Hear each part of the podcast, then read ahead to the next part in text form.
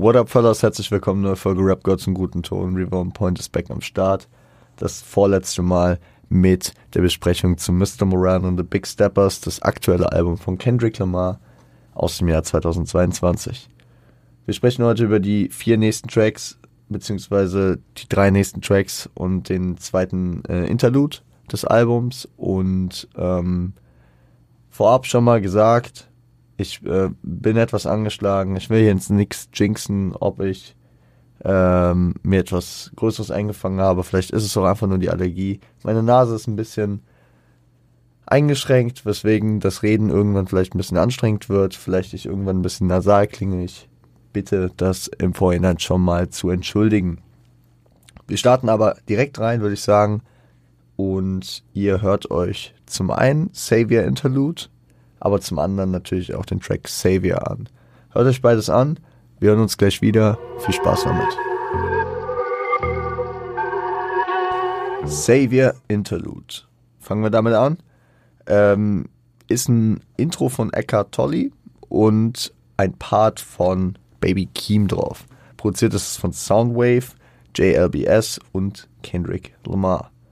Das Intro von Eckhart Tolle äh, geht auf die selbst Wahrnehmung gelöst von negativen Einflüssen ein. Dass man Traumata, die man in der Kindheit erlebt hat, nicht als schlechtes Fundament für die Entwicklung der Selbstwahrnehmung annehmen soll. Ja, dass man, dass man diese verarbeiten soll im besten Falle und äh, sich eben nicht darauf äh, seine Selbstwahrnehmung fürs ähm, ganze Leben aufbauen soll. So, äh, ist natürlich ein Thema, was hier über das Album äh, hinweg ähm, immer mitschwingt, ne? die, die Selbstwahrnehmung von Kendrick, das persönliche Auseinandersetzen mit seinen Problemen, mit seinen Traumata. Ähm, wir sprechen später noch über äh, andere Traumata aus der Kindheit, ja, auf jeden Fall. Ähm, der Verse von Baby Keem geht aber auch auf seine eigene Kindheit ein. Keem reflektiert hier die ähm, Vergangenheit und ordnet die Gegenwart ein. So spricht über problematische Einflüsse in seinem Aufwachsen, die Drogensucht seiner Mutter, die Kriminalität, die äh, in der Hood äh, stattfand. Ähm, bezieht sich hier auch auf eine legendäre Kendrick-Line. Uh, the first and the fifteenth, the only religion. Ähm, der erste und das fünfzehnte, also der erste und der fünfzehnte des Monats, der die zwei Tage, wo das Geld, die Sozialhilfe äh, in den äh, USA kommt, bei denen, die sie erhalten. Wenn man es überhaupt so nennen kann. Ähm, hat Kendrick damals auf, ähm, auf Bitch Don't Kill My Vibe, äh, auf dem Good Kid Mad City Album äh, gehabt, die Line, ne? They praying for Kendrick like the first and the fifteenth. Meine ich, so war das ungefähr. Also untermalt auf jeden Fall das Leben von der Hand in den Mund. Ja, man, man wartet auf diese zwei Tage im Monat sehnsüchtig, weil sonst hat man kein Geld. Äh, dann springt er in die Gegenwart und macht auf einmal viel Geld. Baby Keem ist ja mittlerweile auch erfolgreicher Rapper. Äh, benutzt dieses, um seine Altlasten in der Vergangenheit praktisch aufzuräumen. Äh, beispielsweise, dass er das Geld aus dem letzten Jahr für äh, den Sarg, äh, den Sarg äh, seines Onkels, der verstorben ist, ähm, verwendet, ne, ausgibt. Er spricht auch über Girls, die ihn umgeben. Und ich muss sagen, Natürlich ist das Thema Girls vor allem äh, bei jemandem im Baby Keems Alter äh, nochmal ein anderes, als es bei jemandem im Kendricks Alter ist. Und das äh, schwingt, glaube ich, über den ganzen Track hier mit. Baby Keem ist knapp ein Jahr älter als ich. Ziemlich genau sogar. Ne? Der, ich glaube, ich habe extra nachgeguckt, der ist, meine ich, am 22. Oktober 2000 geboren. Damn, der Bruder ist so alt wie Sofern. Der, der Typ ist, der Typ ist, ähm, ja, der Typ ist, wird jetzt gerade demnächst 23. Und ähm, er spricht auch über die Hustler äh, Ambitions und er spricht auch darüber, dass er mit ähm, Geld noch nicht äh, genau äh, umzugehen weiß. Was schon relativ reflektiert ist, weil viele in seinem Alter, die so viel Geld haben wie er, die äh, lassen sich auf äh, den Kapitalismus komplett ein, äh, verfallen Fake Friends ähm, und äh, Leuten, die einem nicht gut tun. Hat vielleicht auch ein bisschen mit dem Umgang mit Kendrick zu tun. Aber ja.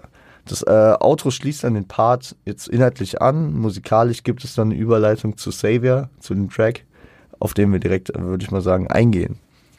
Ähm, der ist featuring Baby Keem und Sam Do erneut mal wieder. Äh, produziert ist er von Rascal, Mario Luciano, Cardo, JLBS, Soundwave, Kendrick Lamar und Johnny Giuliano. Damn. Äh, produziert ist es von, äh, produziert. Äh, gesampelt sind Hypnotized von äh, River Timber und What Happened to That Boy von Birdman featuring Clips. Legendentrack. Gerne abchecken. Clips haben wir ja neulich mal drüber gesprochen. Birdman, jetzt nicht immer so mein Lieblingsrapper gewesen, aber der, der ist schon ein Legendentrack. Ähm, ja, und hier macht Kendrick im Intro deutlich, und ich glaube, das Intro ist so, das war, als ich das Album das erste Mal gehört habe, schon direkt Instant Classic. Er macht deutlich, dass erf erfolgreiche, in Anführungszeichen, Lieder in der Gesellschaft ähm, zwar Dinge mitgeben können, Werte mitgeben können, Werte vermitteln können, ein Vorbild sein können, aber letzten Endes nicht die ewigen Beschützer und die ewigen Retter für alles und jeden sind. Letzten Endes muss jeder mit sich selbst oder für sich selbst klarkommen in seinem Leben. So. Er spricht hier an, dass äh, Kendrick selbst die Leute dazu gebracht hat, nachzudenken. Dass äh, J. Cole ihnen das Gefühl, also Empowerment gegeben hat, ja, ihnen das Gefühl davon gegeben hat, selbst nicht machtlos zu sein. Äh, Future, äh, Future said, have a money counter, but he's not your savior. Ähm, und LeBron hat, was war bei LeBron? Uh, show his flowers, but he's not your savior. Also er spricht äh, neben äh, sich selbst über J. Cole, über Future und über LeBron James. Ähm, alles, ja, erfolgreiche Leute, natürlich. Äh, neben, neben Cole und äh, Future, zwei Musikbusiness, noch LeBron James, den erfolgreichsten Basketballer seit Michael Jordan. Und damit umgehe ich einfach die GOAT-Debatte. Ich will nicht sagen den erfolgreichsten aller Zeiten, ich will nicht sagen den besten, aber auf jeden Fall den reichsten, den reichsten Basketballer aller Zeiten. So. Ähm, Im ersten Verse spricht er über seine Form von Protest. Ja, und er kritisiert diejenigen, die ihn kritisiert haben für seine Form von Protest. Diese Trendproteste, die sich vor allem in der Zeit äh, des äh, äh, Todes von George Floyd ereignet haben, so etwas wie Blackout Tuesday. Ich kann mich von Blackout Tuesday auch nicht freimachen. Ich war damals auch Teil dessen, aber ich habe nicht nur ein schwarzes Bild gepostet. Ist jetzt auch egal, ich muss mich da nicht rechtfertigen, aber weil es hier so namentlich erwähnt wird und äh, wer in meinem Insta-Feed runterscrollt, wird es da auch noch finden, aber egal anderes Thema, weil äh, Kendrick spricht hier darüber, dass die Leute ihn ähm, äh, kritisieren, weil er still protestiert hat und sich nicht zu Wort gemeldet hat. Er sieht aber in einem schwarzen Bild, was keine Message verbreitet und äh, sich praktisch nicht wortstark, wortlaut, wortlaut, ne, wortstark, wie sagt man, wortstark gegen ähm, Diskriminierung und Rassismus ähm, stark macht, Ach, keine Ahnung, der Satz ergibt kaum Sinn. Ähm, aber äh, er, er, meint praktisch, dass Blackout Tuesday nicht wirklich ähm, mehr als ein stiller Protest ist und er findet es deswegen ein bisschen komisch, dass er für stillen Protest seiner Art kritisiert wird. Ähm, und er stellt sich auch hinter den kontroversen äh, Kodak Black, der ja auf dem Album eine größere Rolle gespielt hat, mit einem Feature und äh, mehreren Interludes. Ähm, er spricht nämlich dahingehend darüber, dass ähm, diese Trendprotestler, äh, Trendprotestler äh, nur hinter Gleichheit stehen, solange das innerhalb ihrer Normen passiert. Also Gleichheit für diejenigen fordern, die äh, sich gesellschaftlich engagieren, nicht kriminell sind, etc. etc. Äh, weswegen ein Kodak Black beispielsweise gecancelt wird. Ähm, was jetzt ja nicht mit seiner Hautfarbe eigentlich zusammenhängen sollte. Aber gut. Ähm, und er spricht beispielsweise noch darüber, um Kodak weiter den Rücken zu stärken, dass sie beide viele Verbindungen in Spiritualität und Glauben haben. Äh, Kodak ist beispielsweise auch äh, laut eigener Aussage ähm, hebräischer Israelit. Genauso wie Kendrick ist er auf vier und auf Ja ähm, auf dem Damn-Album sehr, sehr deutlich gemacht hat.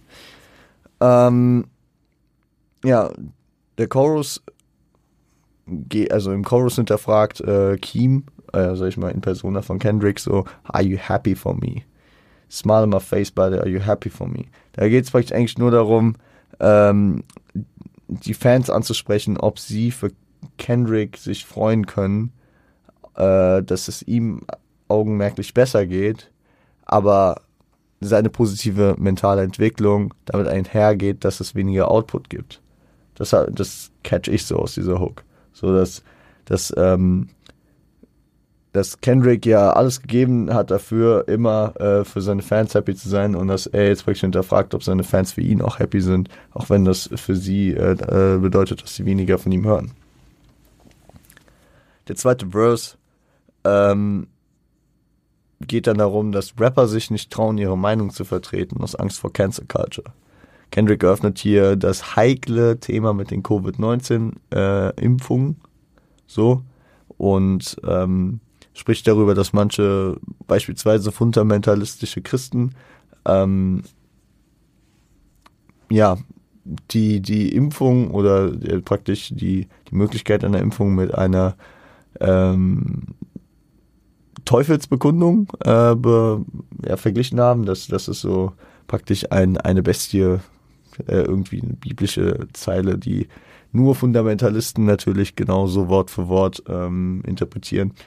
Ähm, dass, dass es praktisch eine Bestie ent, entfesseln würde, wenn man sich impfen lassen würde. Er kritisiert es auch dahingehend, dass ähm, einige dieser Leute, nachdem sie dann an Covid erkrankt sind und einen schweren Verlauf äh, Krankheitsverlauf hatten, einen Rückzieher gemacht haben und auf einmal sich impfen lassen wollten. Ja? Pray uh, to Pfizer for relief. Finde ich auch interessant, weil, weil es äh, mit diesem Pray to Pfizer, also zu Pfizer, ne, dem, ähm, dem äh, Impfstoffhersteller, dass es auf einmal, dass der eigene vorher überzeugte Glaube ähm, an Gott, also an den christlichen Gott, damit dann widerlegt wurden. Ne? Man hat an die Bibel geglaubt und hatte Angst vor dieser Bestie und dann wird man krank und man glaubt auf einmal nicht mehr an Gott so, oder an die Bibel, sondern an äh, Pfizer und äh, betet diese an. Ja. Äh, und als Kendrick krank wurde, fing er an, äh, Kyrie Irving zu hinterfragen. Weil Kyrie Irving war der Basketballspieler, ein sehr kontroverser Basketballspieler, immer wieder, wenn auch ein, äh, ja, ein Spieler, den man sehr gerne beim Spiel zuschaut, der aber abseits des Feldes immer wieder Kontroversen aufwirft. Wie beispielsweise, dass er sich nicht geimpft hat, aus Protest und aus Solidaritätszwecken derjenigen äh, entgegen die, ähm, nicht entgegen, sondern Protest für diejenigen und Solidarität für diejenigen, die ähm, sich nicht impfen konnten und deswegen ihren Job verloren haben. So. Ähm, Kendrick starts question Kyrie. Vielleicht äh, hinterfragt er das, weil er die Art von Protest komisch findet, dass Kyrie die Möglichkeit hatte, sich impfen zu lassen und äh, das einen komischen Protest deswegen findet. Ähm, aber auf jeden Fall geht er auch auf diesen Punkt Stay organic or hurt in this bed for two weeks ein. Ähm, die Frage, die er sich stellt. Und da steht, steht wieder viel Interpretationsspielraum für mich die eigene Entscheidung äh, gegenüber der Grundsatzentscheidung. Könnte man damit reinsehen, so. Wenn ich mich äh, jetzt nicht impfe, dann lege ich vielleicht für zwei Wochen in diesem Bett, aber wenn das alle machen, dann ist es nicht gut. Ähm, dann ist es nicht gut äh, gesellschaftlich praktisch gesehen. Ne? Impfung aus Nächstenliebe. Thema das. So, die Gesellschaft funktioniert besser, wenn sich viele Leute impfen, äh, weil dann weniger schwere Verläufe sind und das Gesundheitssystem nicht so überlastet ist. So. Steht im Konflikt ein bisschen damit, dass ähm, es ja wirklich ähm, Leute gibt, die, ja, und das äh, sage ich jetzt möglichst wertfrei, ähm, nur weil es nicht meiner Meinung entspricht, ne, will ich hier niemanden äh, praktisch ähm, damit, damit zu nahe treten, aber es gibt Leute, die der Meinung sind, dass sie ja nicht ihrem Gott vertrauen, beziehungsweise nicht an ihren Gott glauben oder dass es ein, ein Missglaube in Gott ist, wenn man, sag ich mal, schulmedizinische Zwecke wie äh, oder sag ich mal, äh, Maßnahmen wie Impfung trifft. So, dass man Gott nicht glaubt, dass äh, oder nicht an Gott glaubt und ihm vertraut, dass er sie gesund hält und dass man dafür oder am Leben hält und dass, dass man dafür sich impfen lässt. Jetzt ist halt die Frage, kann man, und das ist der Konflikt, der, der da mit der Religiosität am Start ist und mit der Nächstenliebe. Nächstenliebe wird später auch nochmal ein Thema werden, Die Nächstenliebe kann viel verargumentieren. Die äh, wissenschaftliche Errungenschaft der Impfung, die gesellschaftlich hier den, den Kollaps äh, vorbeugen kann, beziehungsweise ver, äh, verringern kann und deswegen äh, die Nächstenliebe. Oder ist es äh, das Vertrauen in Gott? Aber das Gebot Nächstenliebe wiegt, äh, wiegt ja auch schwer. Hm, man weiß es nicht, man weiß es nicht. Ähm, viel Interpretationsspielraum, wie gesagt. Und ich weiß auch nicht, ob das bei Kendrick auf sich selbst gemünzt war oder auf die Grundgesamtheit, ne? Aber ich glaube schon, dass dieser Gedanke sich auf jeden Fall ähm, ja, abstrahieren lässt, weil äh, es viele Leute in der Zeit gab, die einfach sich weggeduckt haben und gesagt haben, ja, die anderen werden schon und die anderen können sich ja impfen lassen. Ich mache schon mein eigenes Ding und so. Das hat man auch hier in Deutschland viel gehört und deswegen. Corona wirkt irgendwie weit weg und deswegen, wir haben das jetzt angeschnitten hier. Kendrick geht dann auch nochmal über zu was anderem, nämlich zurück zu den Bürgerrechtsfragen. Weil die, der Kritik ist ja auch da, dass Kendrick sich verzogen hat und einfach nicht am Start war, die ganze Zeit, auch während Black Lives Matter, etc., etc. So, sorry Leute. Kurzer, kurzer Hustanfall, kurz mal was getrunken. Ähm, gehen wir zurück rein. Ähm, es, Kendrick geht dann nochmal ein auf die Bürgerrechtsfragen, ja, und dass er ähm, er zitiert das eigentlich sehr, sehr gut, ja, weil er war nicht da bei den Black Lives Matter Bewegungen und was auch immer und da war der harte Kritik kassiert. One protest for you, 365 for me. So, egal, auch wenn Kendrick bei dem einen Protest gewesen wäre, bei der einen Demonstration, dann hätten andere Leute es wieder gefordert für andere Situationen, so. Ein bisschen auch das, was er auf Crown sagt, ne? So, ähm, ich kann jeden Gefallen erfüllen, wenn ich einmal nicht da bin, dann werde ich als der wahrgenommen, der die Gefallen nicht erfüllt. So, und dass er sich praktisch jetzt mal in den Vordergrund ziehen musste. Und er spricht auch über den russischen Angriffskrieg. Äh, er spricht darüber, dass äh, Putin, äh, also spricht er über Putin und er erkennt in diesem russischen Angriffskrieg, dass sich alles stets wiederholt und dass es einfach nicht besser wird. So. Vielleicht auch deswegen, weil der Leader abgetaucht ist. So. Und er will ja hier in dem Track deutlich machen, dass er nicht der Savior ist. So. So, dass jeder eigentlich äh, für sich selbst verantwortlich ist. Äh, die Bridge macht dann deutlich, dass die Wahrheit nicht immer einfach ist. Lügen als illusionierender Schleier über, über dem Thema. Und dann startet er in den dritten Part. Und der dritte Part ist nochmal echt strong. Äh, so, die Katze ist aus dem Sack, ich bin nicht euer Savior. Ich bin nicht euer Retter, Leute. Ähm, was ihm eigentlich aber auch nicht leicht fällt. Er spricht darüber, dass er diese Nächstenliebe so verinnerlicht hat und ähm, sich, sich, äh, sich mal in seinem Alltag und seiner Umgebung immer äh, in seinem Helfersyndrom wiederfindet und immer wieder Situationen sieht, wo er denkt, er müsste eingreifen ich glaube, das ist eine Entwicklung, die er vor allem ähm, in sich gefunden hat, in seinem Leadership und auf äh, How Much a Dollar Cost dann äh, ja, manifestiert hat, darüber gesprochen hat. So, so diese Erkenntnis, die ihn wirklich ähm, dazu getrieben hat, diese Nächstenliebe auf einem ganz neuen Level zu spielen. So. Er kritisiert äh, später noch die äh, kalkulierte Solidaritätsbekundung äh, großer Unternehmen.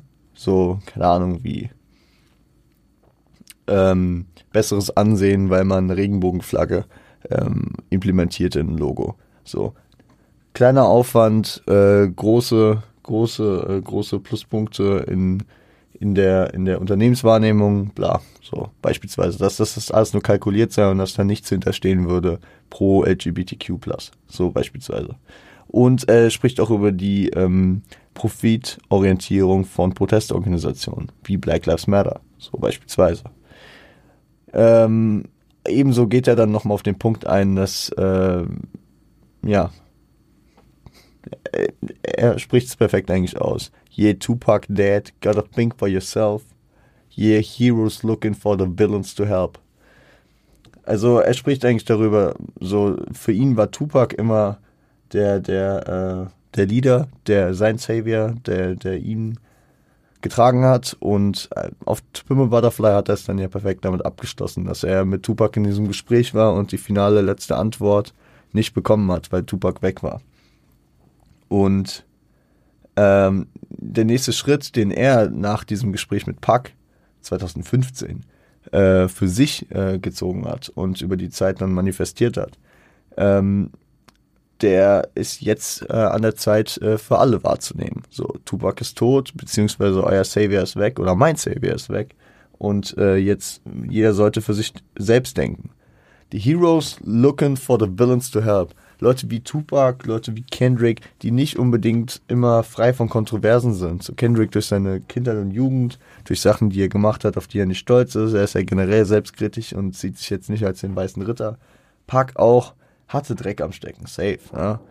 Der Typ saß äh, nicht äh, im Knast, weil er ein Lolli geklaut hat. So.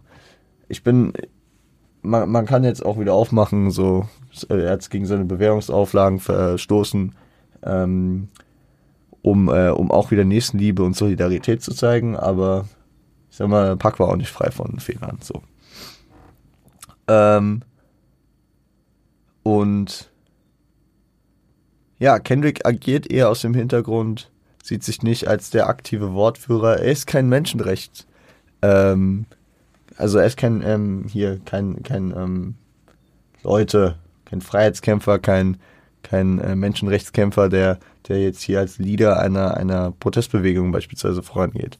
Er ist äh, jemand, der mit seiner Kunst immer wieder ähm, gewisse Sachen anspricht, gewisse Meinungen deswegen breit macht und äh, an ihm ähm, seine, seine Reichweite nutzt, aber er ist nicht der, der auf jeder Demonstration steht. Das will er, glaube ich, damit auch ein bisschen ausdrücken. So. Ich finde Xavier extrem krass, ähm, vor allem die Performance. Ich meine, äh, Xavier Interlude, klar von äh, Baby Keem, habe ich ähm, jetzt in der Vorbereitung zu dem Album natürlich nochmal gehört. Ich muss sagen, im, im letzten anderthalb Jahren, dieses Album jetzt draußen ist fast, ähm, habe ich den Track relativ wenig gehört, klar die Interludes habe ich wenig gehört und ähm, ich finde es aber cool, weil man so ein bisschen den Kontrast sieht. So der junge Baby Keem, der äh, die, die Werte von Kendrick jetzt noch so ein bisschen mitgenommen hat, natürlich. Und äh, durch die Entwicklung von Kendrick vielleicht auch auf eine eigene, andere äh, Laufbahn geht, weil er, weil er einfach Anfang 20 ist und manche Sachen jetzt halt äh, von seinem Cousin mitbekommt, die äh, der Ende 30 ist. So. Mitte Ende 30, ja. Und deswegen äh, cooler, cooler, cooles Kontrastding, cooles Ding und äh, damn. Artisty Performance, was soll man sagen, beide, beide stark am Abliefern, ja. Ähm, ich würde sagen, hört euch einfach den nächsten Track an. Eine ganz andere Art von Track. Vor allem musikalisch gesehen. Gebt euch Auntie Diaries. Viel Spaß damit, bis gleich. Anti-Diaries. Man, äh, man hat, man hat, äh, man hört. Ah ja, genau, das Intro ist von äh, Eckhart Tolle und produziert ist von The Donuts, Tyler Reese, äh, Sergio Kierman, äh, Beacon, Craig äh, Balmoris und Beach Noise. Damn, wieder viele Leute produziert. Aber auch viele bekannte Gesichter auf dem Album. Ähm, das Intro, wie gesagt, von Eckhart Tolle, fasst das Thema des Tracks psychologisch gut zusammen. So. Er manifestiert, dass nicht jede Entscheidung basierend auf Rationalität und Fakten ist. Ja, weil jemand psychologisch als Mann oder als Frau geboren wurde, bedeutet das nicht, dass äh, man sich diesem Geschlecht entsprechend empfindet. So, und dass man dieses äh, in der Selbstwahrnehmung dieses Gespr äh, Geschlecht hat, nur weil man, nur weil man so äh, biologisch geboren ist. Also durch, durch diese, durch diese, ja, durch dieses Abweichen von Rationalität und Fakten in Entscheidungen konzeptualisiert tolle Menschen, den Menschen, den Human Being. Und äh, das macht einfach deutlich, dass der Mensch nicht nur ein Instinkttier äh, ist und nicht nur auf Reflexe und Instinkte und was auch immer äh, funktioniert, sondern seine eigene Entscheidungen trifft. Und äh, der erste Part startet direkt mit dem Thema. Auntie is a man now. Und hier rekapituliert äh, Kendrick die Erkenntnisse dessen, was, äh, was das mit ihm gemacht hat, beziehungsweise wie er das aufgenommen hat. Und man muss sagen, dass, sein, dass seine Tante zu seinem Onkel wurde, war zu einer Zeit, und das beschreibt Kendrick, als er das noch nicht wirklich begreifen konnte. So. Also als er ja noch nicht, noch nicht, äh, sag ich mal, gesellschaftlich so da drin war und den Unterschied zwischen Mann und Frau, beziehungsweise der, den Wandel dahinter komplett äh, verstanden hat. So. Ähm, und deswegen äh, ist er auch damit aufgewachsen. So. Und äh, er hat seinen Onkel ähm, auch immer als den Onkel wahrgenommen. Ähm, sie sah diesen dann auch äh, in gewissen Dingen als Vorbild im Umgang mit Frauen äh, und äh, hat auch die gemeinsame Zeit mit ihm genossen. Und er fragt gegen Ende des Parts seine Mutter, warum, äh, warum ähm, seine anderen Onkel ihn immer so ein bisschen ausgrenzen und nicht mögen und anfeinden. Was seine Mutter damit ähm, beantwortet, dass sie neidisch auf seinen Erfolg, auf äh, den Grind, den er hat, äh, sind. Ich glaube, mit Geld, mit Frauen, was auch immer.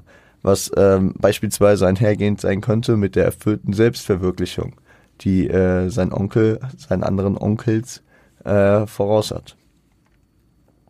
Der zweite Verse thematisiert dann den kindlichen Umgang, den Kendrick mit dem F-Wort hatte.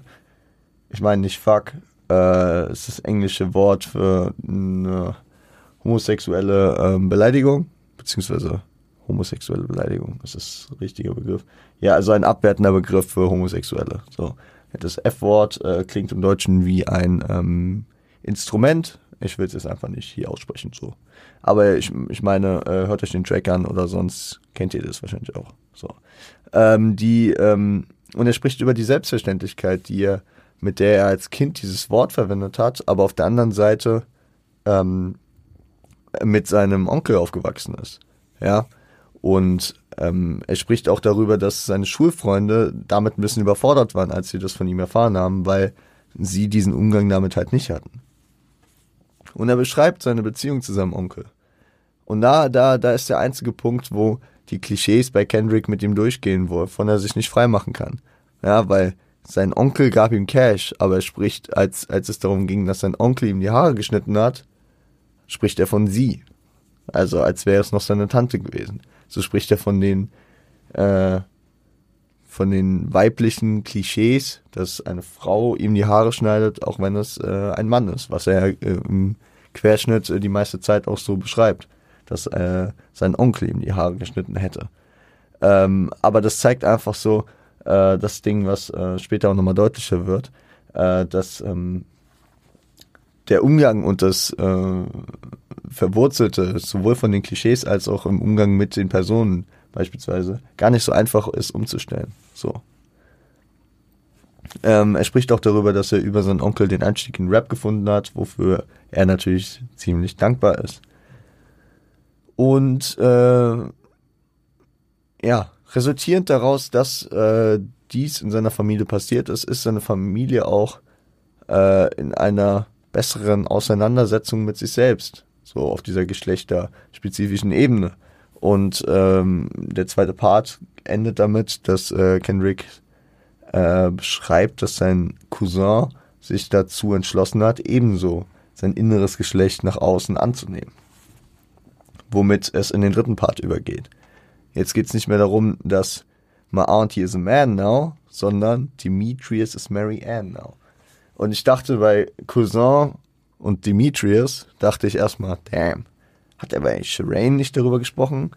Da war es ihr Cousin. My fav uh, her favorite cousin Demetrius is a reptable. oh Gott, meine Stimme. Ähm, kann aber nicht der gleiche Demetrius sein, weswegen ich einfach sagen kann, äh, kein seltener Name. Ich finde es aber interessant, dass es hier zweimal der gleiche ist. Äh, vielleicht war Demetrius bei Shireen ausgedacht und äh, hier der Demetrius heißt, hieß wirklich Demetrius, aber Demetrius ist Mary Ann now. So, ähm, und in diesem Fall ähm, war die Familie im Vergleich zu seinem Onkel mehr am struggeln, beziehungsweise Kendrick hat das mehr mitgekriegt. Wahrscheinlich war die Familie bei seinem Onkel, äh, als äh, dieser sich entschieden hat, äh, sein Onkel zu werden, ähm, auch am struggeln, nur Kendrick hat es durch äh, ja, sein, sein Alter damals nicht mitbekommen als Kind. So. Hier hat er es auf jeden Fall mitbekommen und ähm, er meint, dass die Familie es halt nicht hat kommen sehen, so. Und äh, vielleicht auch ein bisschen äh, das auf den Einfluss des Onkels schieben, der diese ähm, Wandlung schon äh, vollzogen hatte. Äh, Kendrick beschreibt aber, dass er es vorher auch schon gesehen hat, dass er die, die Barbie-Puppen äh, gesehen hat, die, die das praktisch ausges äh, ausgestrahlt haben. Ja, auch Klischee äh, behaftet, aber äh, lässt sich im Nachhinein dann doch vielleicht ähm, äh, darauf beziehen. So. Auch wenn ich jetzt auf gar keinen Fall äh, behaupten will, dass ähm, ähm, Jungs nicht mit äh, Ballpuppen gespielt haben, auch wenn sie sich als Jungs fühlen. So. Hey, nee. Aber Kendrick nimmt es hier als ein, äh, als ein, als ein Punkt. So. Aber er spricht auch darüber, dass ähm, sein damaliger Cousin sich ähm, abgeschottet hat von den anderen und äh, das Thema anscheinend immer weiter verdrängt hat aus äh, Sorge vor der gesellschaftlichen Reaktion. So. Und hier thematisiert er dann auch die biologische Anpassung seines Cousins zu seiner Cousine. So. Ähm, und er vergleicht es auch, dass es noch vor dem prominenten Fall von Bruce Jenner war, äh, dem Vater des äh, Kardashian-Jenner-Clans. So. Ähm, weil das war es 2015 und nach Kendricks Beschreibung muss es ja schon ein bisschen länger her sein, also vor äh, Bruce Jenner. Ähm,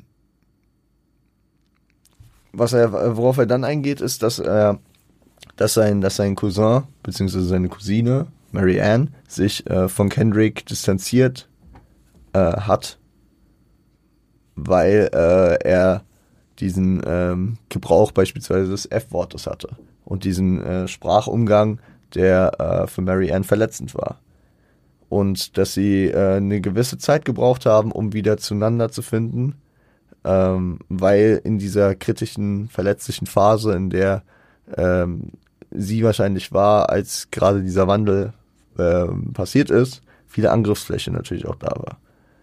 Und äh, man schnell mit ähm, ja, mit den ungewohnten Änderungen, die man vielleicht noch nicht adaptiert hat, anstoßen kann. Auch wenn man das gar nicht will. Ja, dass Kendrick äh, irgendwie einen Sprachgebrauch natürlich hat, vielleicht mit den Pronomina noch am struggeln ist, ähm, ohne das zu wollen. Weil, wie gesagt, das ist eine krasse Umgewöhnung. Ja. Ähm, wenn man jemanden, keine Ahnung, sein halbes Leben oder sein ganzes Leben äh, in einem Geschlecht wahrnimmt und äh, das sich dann mit der Zeit ändert. So. Im Gegensatz zu äh, und da, da, da finde ich, kommt der, der, ähm, kommt der Gegensatz dann auch wieder zu seinem Onkel, äh, äh, wieder raus, den er praktisch seit seinen frühen Kindertagen dann als sein Onkel wahrgenommen hat, weil das in Kendricks prägender äh, heranwachsender Phase noch war, wo er sich noch nicht so daran gewöhnt hat, dass es seine Tante war, die dann sein Onkel wurde. So, bei Demetrius, der zu Mary Ann wurde, äh, war das viel später, als Kendrick schon viel mehr sich an seinen Cousin praktisch gewöhnt hatte, der dann seine Cousine wurde. Und das äh, zeigt sich auch hier sehr, sehr deutlich, dass Kendrick im Vergleich dazu, dass er bei äh, seinem Onkel nur einmal ein äh, feminines Pronomen verwendet hat, ähm, na, bei dem Haare schneiden Ding, ähm, hat er, hat er bei seinem Cousin, der zu seiner Cousine wurde, fast die ganze Zeit die äh, maskulinen, ähm, die maskulinen äh, Pronomen verwendet.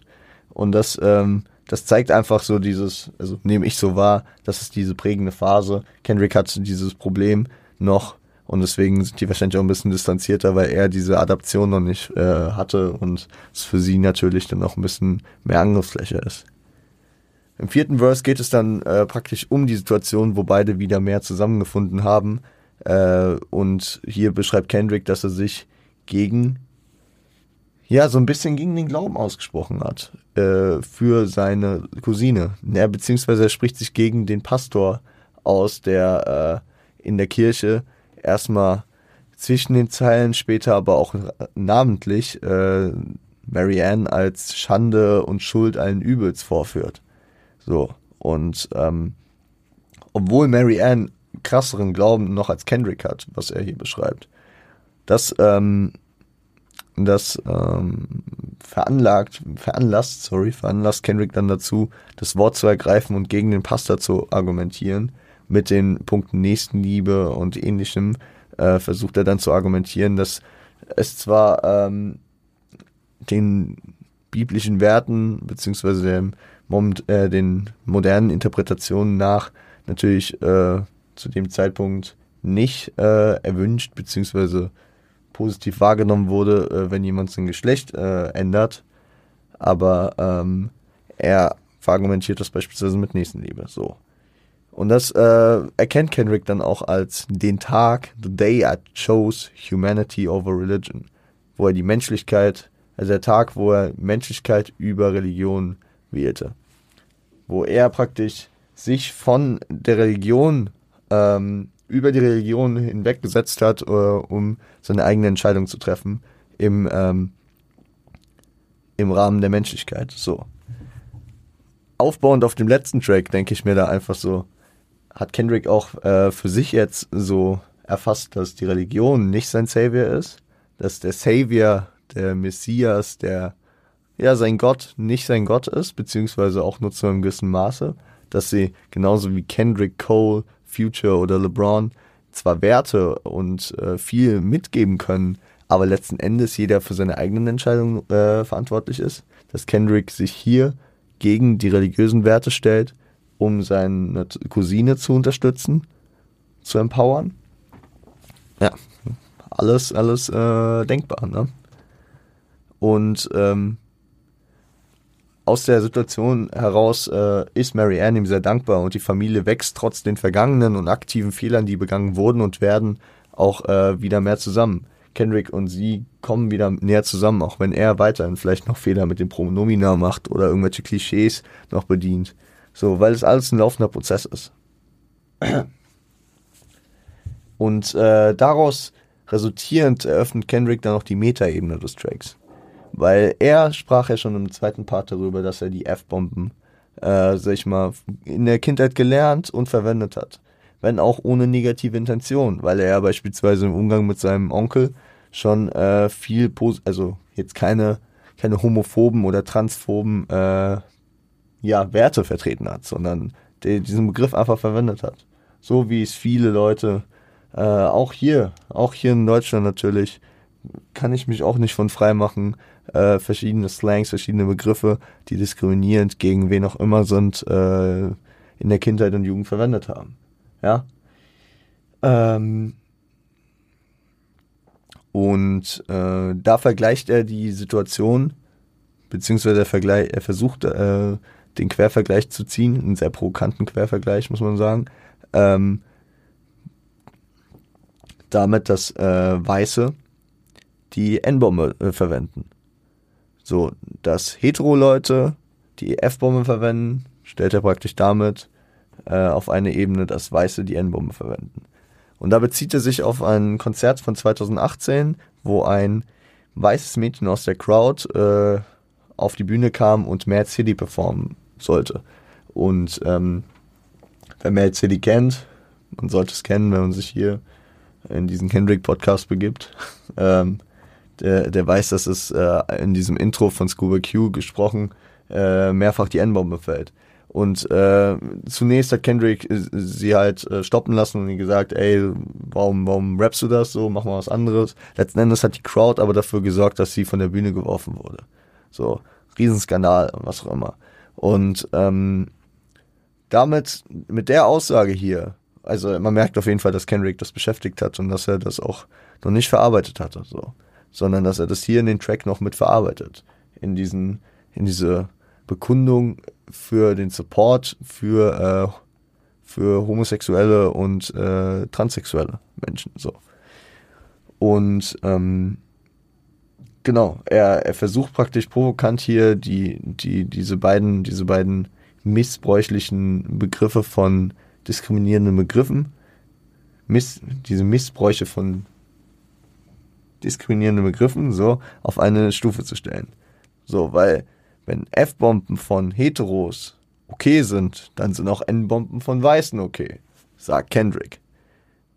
Er ist natürlich nicht der Meinung, dass eins von beiden okay ist aber er versucht damit einen Triggerpunkt bei den Schwarzen zu finden, die äh, die F-Bomben ganz normal verwenden, die äh, natürlich den N-Bomben-Missbrauch aber wesentlich besser nachvollziehen können. So. Und das einfach so ihre eigene äh, Lage zu, zu transferieren auf, auf äh, Homosexuelle oder auf Transsexuelle. Nur am saying, ihr versteht, was ich meine.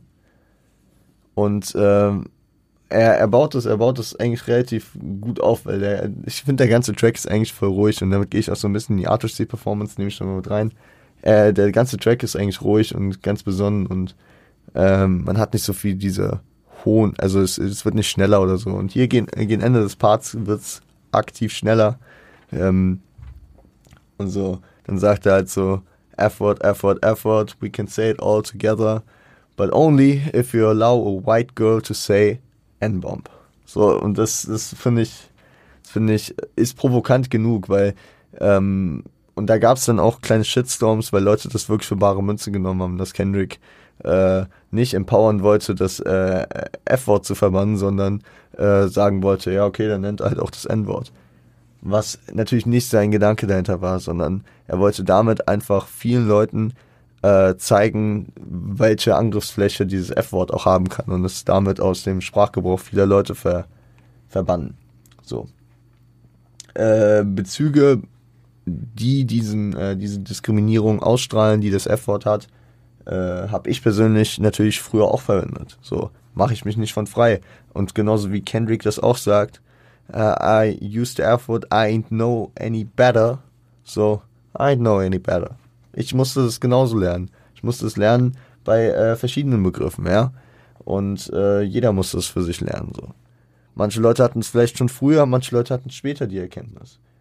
Geprägt von äh, deutschem Hip-Hop habe ich natürlich in der Kindheit und Jugend auch Sachen äh, noch rezitiert und auch in meinem genau, normalen Sprachgebrauch verwendet, die ich heute äh, nicht mehr wirklich äh, verwende oder gar nicht mehr verwende. Und da muss ich auch sagen, nie hatte ich irgendwas gegen äh, Homosexuelle oder gegen Schwarze oder gegen wen auch immer, auch wenn ich diese Wörter verwendet habe. Und mit der Zeit kommt man irgendwann an den Punkt, wo man gewisse Wörter verbannt und äh, nicht mehr verwendet, weil man äh, beispielsweise auf diese Erkenntnisse kommt, die Kendrick hier hat. Ja. Bin ich äh, das war eigentlich ein gutes Abschlussplädoyer. Starker Track, sehr, sehr starker Track. Also auch ein, auch ein Grower absolut und äh, wir reden natürlich im Fazit am Montag nochmal drüber. Aber es ist ein, es ist ein Track, der, äh, der vielleicht nicht so die Playlisten wieder beherrscht, aber ein Track, der absolut krass äh, abreißt. So, ne? Also inhaltlich, konzeptionell und von der Message, die er hat. Das ist äh, so eine Beschreibung des halben Albums, weil das kann man auf viele Tracks auf dem Album beziehen. Ähm, gehen wir in den letzten Track heute, oder? Gehen wir in den letzten Track und hört ihn euch ruhig an, nämlich Mr. Morale, den äh, Titeltrack des zwei, der zweiten Albumhälfte. Viel Spaß damit, wir hören uns gleich wieder. Mr. Morale, meine Freunde, featuring Tanner Leone sowie äh, Sam Du und Eckhart Tolle. Produziert ist es von Pharrell Motherfucking Williams. Pharrell Williams, ähm, ich meine, zuletzt wirklich für Kendrick produziert auf Good Kid, Mad City, wo er auch gefeatured war auf dem Good Kid Track. Mr. Morale ist ja auch wieder mal am Start. Scheiße. Ähm, Pharrell natürlich eine absolute Legende, sowohl selbst am Mike als auch ähm, als Produzent, die Neptunes aufgebaut, die Clips, Kanye mitunter, Pusha T natürlich ein Leben lang begleitet, dann auch nach Clips-Zeiten, damn. Ähm, Snoop, alles, alles, was äh, Pharrell angefasst hat, hat funktioniert. Egal. Äh, das Intro, meine lieben Freunde. Achso, reden wir noch kurz über Tanner Leon, finde ich, äh, find ich eigentlich ganz interessant. Tanner Leon ist 2021, meine ich, äh, bei PG Lang gesigned worden und ähm, das war die erste musikalische Zusammenarbeit von beiden, von Kendrick und Tanner Leon. Äh, ich habe Tanner Leon im Rahmen des Kendrick-Konzerts auch live gesehen, sowie äh, ja auch Baby Keem. Äh, hat, mich, hat mich abgeholt. Ich habe auch ein bisschen, sag ich mal, Musik gedickt. Äh, nicht ganz immer mein Vibe, aber ist auf jeden Fall Kunst. Starke Kunst. Ähm, genau. Damit würde ich in den Track reingehen. Das Intro schließt vermutlich so an Anti-Diaries an und an den referenzierten Auftritt 2018, wo, wo es diesen Eklat gab mit dem N-Wort. So. It was uh, one of the worst performances I've seen in my life. I couldn't sleep last night. Ähm, ist, ist tatsächlich ein gesampeltes, äh, ja, irgendwie so ein Clip, ein Internet-Clip, wo jemand einen Cowboys-Fan, Shoutout an die Dallas Cowboys, ja, obwohl, ja doch, in dem, in dem Zusammenhang gerne, Shoutout an die Dallas Cowboys, wo sich ein Cowboys-Fan darüber aufregt, äh, dass die Cowboys extrem scheiße gegen die Seahawks gespielt und verloren haben. Liebe natürlich an meine Seahawks. Finde ich, find ich cool von Kendrick, dass er den Clip da mit reingebracht hat. Ähm, der Track hat zwei Verses und beide Verses sind jeweils an einzelne Kinder äh, gerichtet. Der erste, relativ kurze Verse ist an Enoch gerichtet, seinen Sohn. Und ähm, hier spricht er über seine aktuelle positive Wandlung äh, und es wirkt kein, ja, ein bisschen, ein bisschen wie eine Rechtfertigung für Vergangenes auf das, was er nicht stolz ist. So, ob es äh, die Unreflektiertheit ist, ob es verschiedene Sachen sind, die er getan hat, auf die er nicht stolz ist. Es ist so ein bisschen so, mein Sohn, wenn du das hier hörst, ich habe viele Scheiße gebaut, aber vergib mir so. Und er und der Part ist auch kurz und ich glaube, dass ähm, das ist so ein bisschen ähm, damit zu erklären, dass sein Sohn ja noch recht jung ist. Vergleich dazu, dass seine Tochter schon ein bisschen älter ist, die kriegt dann auch einen längeren Part. Aber zunächst gibt's den, den Chorus, den Interlude und die Bridge. Ja, größter Teil des Tracks, glaube ich, äh, vereinnehmend. Und hier äh, geht Kendrick in dem Chorus darauf ein, dass er, dass seine Gedanken so belastend und so schwer sind, dass er sie Stück für Stück kommunizieren will, so über das Album hinweg vielleicht auch ein Teaser auf ein nächstes Projekt, who knows. Ähm, und dass es auf jeden Fall nicht äh, alles auf einen Schlag kommt. Wie gesagt, ich weiß nicht, ob er das auf einen Track oder auf ein Album münzt, dass, äh, dass seine Gedanken auf jeden Fall ähm, weiterentwickelt sind. Kann, kann aber auch einfach auf seine Diskografie äh, zu verorten sein, dass er, dass er seinem ersten Album ähm, recht offen seine Kindheit äh, bzw. seine Jugend äh, rekapituliert. Auf seinem zweiten Album spricht er über sein Leadership. Auf dem dritten Album über Verschiedenes, wie sein Glauben und was auch immer und seine Entwicklung, sein Verhältnis zu, äh, zu Wickedness or Weakness. Und hier auf diesem Album über seine ja, seine äh, Probleme mit sich selbst. So. Also, na, da lässt sich eine Menge rein interpretieren. Und er stellt die Frage, er stellt Fragen, die äh, zur Lösung bei ähm, steuern sollen, die Sam Du mit seinem Interlude aber ein bisschen abblockt. Ja? Weil er blockt die Fragen ab, die über Business hinausgehen. Und äh, da, da schwingt für mich ganz klar Kritik an der Industrie mit, Kommerz als einziger Antrieb der Kunst, so. Ähm, und äh, hinterfragt auch, warum also andere, andere Motive außer Aufmerksamkeit, Hype, Erfolg warum macht man denn Kunst, äh, wenn nicht für Aufmerksamkeit, Hype und Erfolg? So dieses, dieses wirklich verblendete, wir machen Geld, wir machen äh, belanglose, inhaltslose Scheiße, aber es funktioniert. Was Kendrick natürlich kritisiert, weil Kendrick hier ganz klar sein, sein, äh, seine Musik, wie Tanner Leone das dann in der Bridge äh, verarbeitet, ähm, ja, immer als Motiv äh, benutzt, seine, also in dem Fall hier dieses Albums, seine schweren Gedanken loszuwerden, sie abzubauen, äh, sie zu kompensieren, schwere Themen zu kompensieren und sich mit äh, schweren Fragen auseinanderzusetzen. So, was Kendricks Al Alben ja immer äh, als Motiv hatten. So. Finde ich, finde ich sehr interessant. Ist auch ein, äh, der Track ballert bös, ne? Das muss man auch echt sagen. Da war auf jeden Fall ein Playlist-Hype. Äh, der zweite Part geht dann an Uzi, seine, äh, seine Tochter. Ich muss auch sagen, ich, ich wusste tatsächlich, als ich den ersten, das erste Mal den Track gehört habe, nicht, dass seine Tochter Uzi heißt und ich dachte, ist, ist der jetzt an Lil Uzi Word gerichtet oder keine Ahnung. Äh, nee, es geht um Uzi, seine Tochter und äh, erklärt seinen aktuellen Weg. Ja, und das stützt so ein bisschen, glaube ich, meine, meine Theorie. Sein Sohn Enoch, bei dem hat er einfach sich nur sag ich mal, so rechtfertigt für das, was früher war, das wirst du später irgendwann erkennen, so, das war es vielleicht nicht so. Bro, das war es nicht so. Und seiner Tochter, die, die kann schon mehr folgen, ihr erklärt er so seinen aktuellen Weg. seine neuen Erkenntnisse, seine Auseinandersetzung mit seinem Glauben. Hinterfragt so die Ursachen-Wirkungs-Zusammensetzung, äh, den Ursachen-Wirkungszusammenhang äh, bei erlebten Missbräuchen und späteren Taten von Leuten wie R. Kelly und Oprah Winfrey. Bei R. Kelly negativ, also er spricht darüber, dass er nicht davon ausgeht, also er wüsste nicht, wie R. Kelly sich entwickelt hätte, ob er die furchtbaren Taten, die er vor, äh, verbracht hat, äh, auch getan hätte, wäre nicht äh, missbraucht worden. So. Und bei Oprah ähm, münzt es safe darauf, wäre sie so ein guter Mensch geworden, hätte sie sich so für die Gesellschaft eingesetzt, hätte sie ihre Nächstenliebe so zelebriert, wäre sie nicht auch missbraucht worden.